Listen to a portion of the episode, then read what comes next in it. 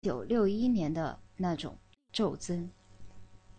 确实，没有什么地方的人认为化学喷洒作为控制蚜虫的权宜之计，以挽救树木免于由于多年连续落叶而死亡，是多余的。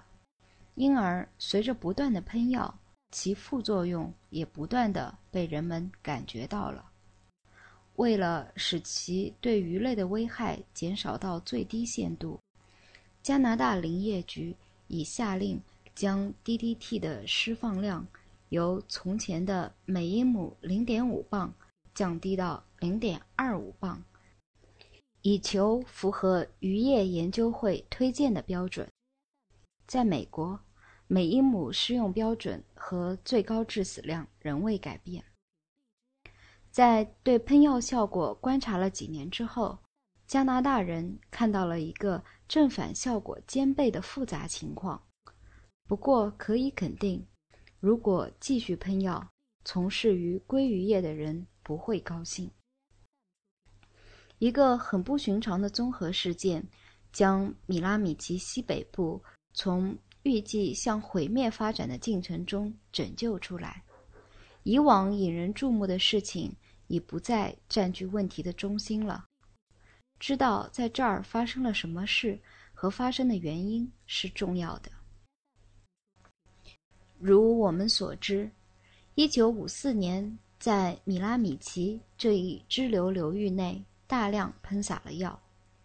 此后，除了一个狭窄地带在1956年再度喷药外，这个流域。再未喷洒过药。一九五四年秋天，一场热带风暴干预了米拉米奇鲑鱼的命运。艾德纳飓风这一猛烈的风暴到达了它北上路线的终点，给新英格兰和加拿大海岸带来了倾盆大雨。由此所发生的洪流与河流淡水远奔入海。因而招引来了异常多的鲑鱼，其结果，在鲑鱼的产卵地——河流的沙砾河床上，就得到了异常大量的鱼卵。于1955年春天，在米拉米奇西北部孵出的幼鲑鱼，发现这儿的状况对它们的生存很理想。当 DDT。杀死河中全部昆虫一年之后，最小的昆虫文瑞和黑飞虫已恢复其数量，它们是幼龟的正常食料。这一年出生的幼龟不仅发现有大量食物，而且发现几乎没有什么竞争者。这是由于稍大一些的鲑鱼已于1954年被喷药杀死。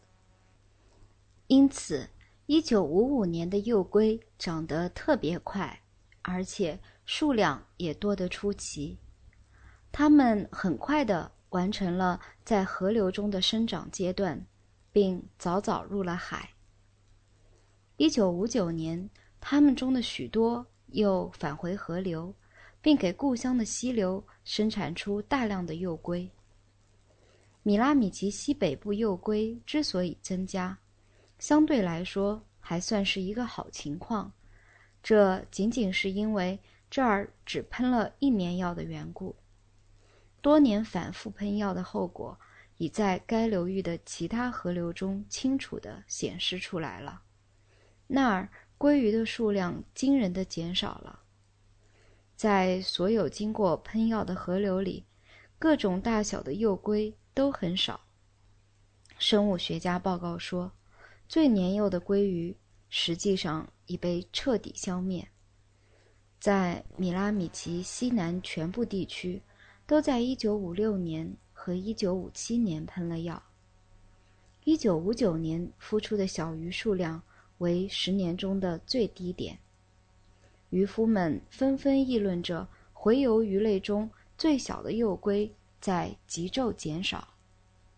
在米拉米奇江口的采集样品处，1959年幼龟数量仅相当于从前的四分之一。一九五九年，整个米拉米奇流域的产量仅为六十万条两三零的幼龟。这是正迁移入海的年轻鲑鱼，此数量比前三年的产量减少了三分之一。面对这一基本情况，新布鲁斯维克的鲑鱼业的未来只能指望将来发明一种代替 DDT 的东西撒向森林。加拿大东部的情况没有什么特殊，唯一与众不同的。就是其喷药的森林面积大，已采集到的第一手资料多。缅因州也有它的云山和冷杉森林，有它控制森林昆虫的问题。缅因州也有鲑鱼洄游的问题，虽然已仅是过去大量洄游的一个残余了，不过。河流受工业污染和木材淤塞，因此河里的残余鲑鱼依靠生物学家和保护主义者的工作是难以保证它们能活下去的。虽然一直实验着将喷药作为一种武器来对付无处不有的蚜虫，但受影响的范围已相对比较小了，甚至。不再包括鲑鱼产卵的重要河流了。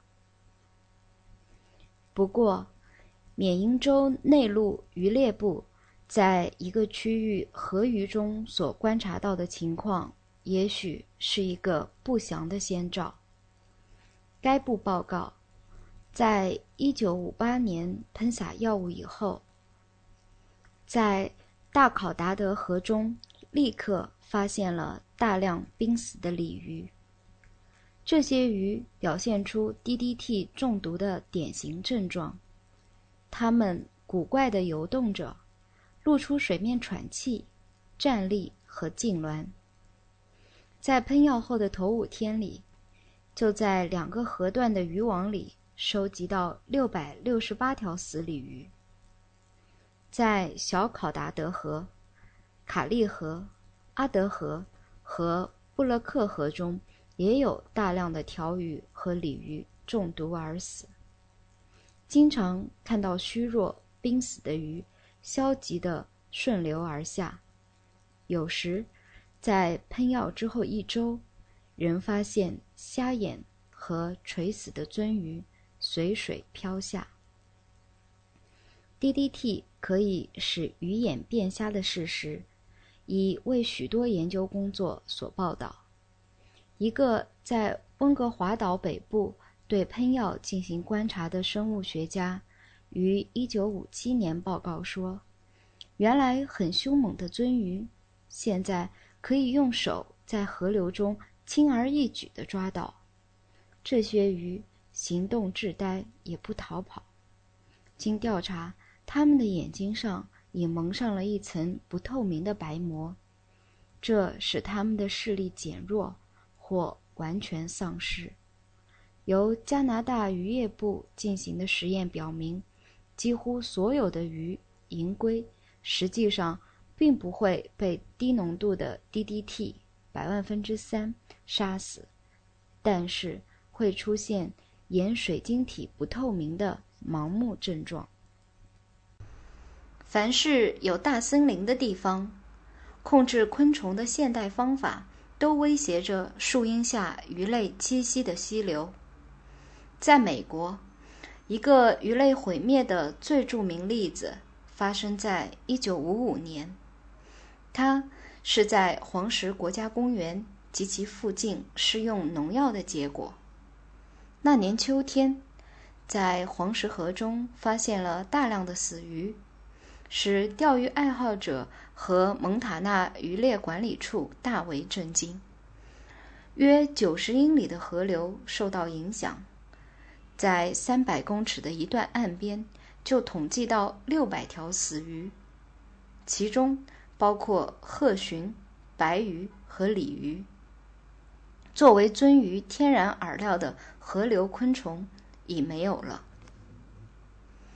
林业服务处宣称。他们规定的每一英亩释放一磅 DDT 为安全标准。然而，喷药的实际后果使人确信，这一标准是远远不够安全的。一九五六年，开始了一项协作研究，由蒙塔纳渔猎局及两个联邦机构——鱼类和野生物服务处、森林服务处共同参加。这一年，在蒙塔纳喷药九十万英亩。一九五七年又处理了八十万英亩。因此，生物学家们不用发愁找不到他们的研究场所了。鱼死的状况一直呈现出一种特征性的景象：森林中弥漫着 DDT 的气味，水面上飘着油膜。河流两岸是死去的鳟鱼。对所有的鱼，不论死活，都做了分析。他们的组织中都蓄积着 DDT。